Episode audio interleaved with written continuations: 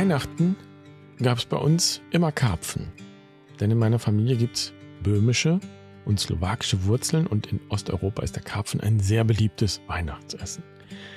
Und so kennen ihn die meisten, vermute ich, als Speisefisch, als beliebten Speisefisch. Auch zu Silvester hat man in den alten Volkstraditionen gerne Karpfen gegessen und ihn sogar dem Geflügel vorgezogen, denn, so ist die Vorstellung dahinter, dann kann das Glück nicht wegfliegen. Dann kann es aber wegschwimmen, denken sich jetzt manche vielleicht, und beweisen damit aber nur, dass sie vom Karpfen nicht wirklich viel wissen. Denn Karpfen sind sehr ruhige und bedächtige Tiere, die sich nur sehr langsam bewegen. Und das Problem ist eher, so einen Karpfen überhaupt zu fangen. Die Karpfen, die gegessen werden, die stammen alle aus der Karpfenzucht. Wilde Karpfen sind erfahrungsgemäß zu schlau, um auf einen Köder hereinzufallen und sich einfach angeln zu lassen.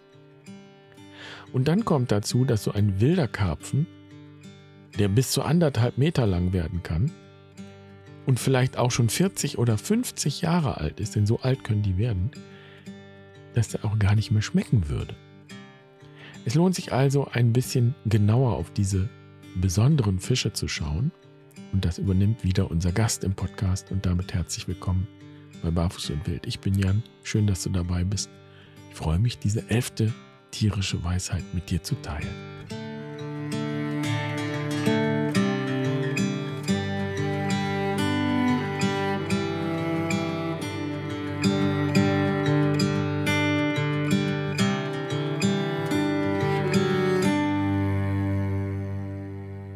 Ihr lieben Karpfen, in tiefer Ehrfurcht, mit großem Respekt wende ich, euer kleiner Bruder Franziskus, mich an euch. Ihr stillen Geschöpfe unserer Gewässer. In unserer oft so hektischen Welt verkörpert ihr auf eindrucksvolle Weise die Qualitäten der Geduld und der Beständigkeit. Ihr lebt in den Tiefen unserer Flüsse und Seen und fühlt euch am wohlsten in Gewässern, die nur langsam fließen. Dort bewegt ihr euch stets bedächtig, ohne Aufsehen zu erregen und ohne große Ansprüche an euren Lebensraum. Ein weiteres Zeugnis eurer Ausdauer und Beharrlichkeit ist die Tatsache, dass ihr sehr alt werden könnt. 50 Jahre und mehr.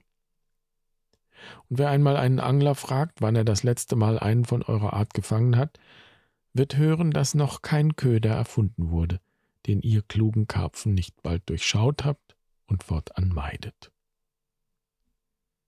So verkörpert ihr auf eindrucksvolle Weise das alte Sprichwort, in der Ruhe liegt die Kraft. Und ihr seid so geradezu das Gegenbild zu jener Rastlosigkeit und Hektik, von der die Menschenwelt geprägt ist. Wer euch nicht kennt, wird vielleicht dennoch verächtlich auf euch schauen, liebe Karpfen, und euch für stumpfsinnig, gefühllos und schlicht langweilig halten. Aber das wäre eine ziemlich gründliche Fehleinschätzung. Wer je einem eurer Hochzeitsfeste beigewohnt hat, wird lernen, was Freude und Lebenslust sind.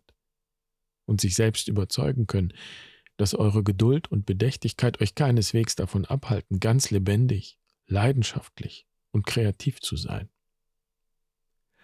Einmal im Jahr, um Pfingsten herum, kommt ihr zusammen, um Hochzeit zu feiern. Wenn ihr miteinander den Tanz der Liebe tanzt und euch in großen Sprüngen und Pirouetten aus dem Wasser schraubt, dann straft ihr all eure unwissenden Verächter Lügen. So lehrt ihr uns alle, dass Ruhe, Geduld und Beständigkeit in Wahrheit die Grundlage für wahre Freude und Lebendigkeit sein können. Es erstaunt mich nicht, dass ihr bei unseren Schwestern und Brüdern im fernen Osten ein Symbol für Glück und Wohlstand seid. Unsere fernöstlichen Geschwister erkennen und schätzen eure Weisheit offensichtlich besser und mehr als wir. So preise ich eure Weisheit, liebe Karpfen. In Liebe und Dankbarkeit bin ich euer kleiner Bruder Franziskus.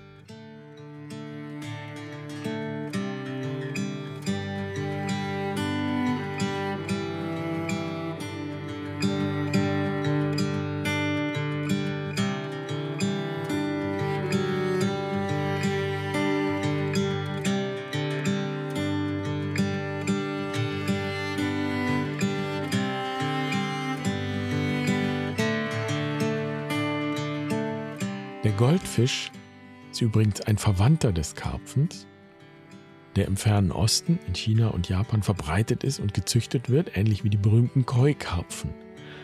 Und so verkörpert der Goldfisch in besonderer Weise dieses Symbol für Glück und Wohlstand, von dem hier gerade die Rede war. Wenn du den Brief nochmal lesen willst, kannst du ihn dir runterladen auf der Webseite und auch die Schreibübungen dazu. Und manche sagen, sie wissen gar nicht, was sie da schreiben sollen und was das überhaupt bringen soll. Was soll mich denn mit den Karpfen jetzt bitteschön verbinden? Und da sage ich, wenn dich nichts verbindet, dann schreib halt das. Und schreib auch, warum dich nichts verbindet. Schreib, was du nicht weißt oder was du nicht verstehst. Es geht nämlich in der Schreibübung nicht darum, irgendwas Kluges für irgendwen zu schreiben. Es geht im Grunde darum, auf die eigene Seele zu hören, in dich hineinzuhören und das zu betrachten, was dann schreibend eben zum Vorschein kommt.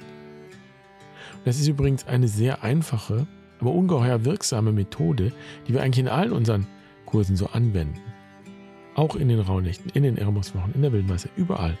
Denn es geht in diesen Kursen ja nicht darum, dass ich dir was erzähle, neue Impulse, sondern es geht darum, an das Wissen in der Tiefe zu kommen. Und da kann der Karpfen natürlich ein wunderbarer Anknüpfungspunkt sein, denn der lebt ja in der Tiefe. Also soweit für heute. Schön, dass du dabei warst. Ich wünsche dir einen wunderschönen Tag. Bis morgen. Mach's gut. Pace bene.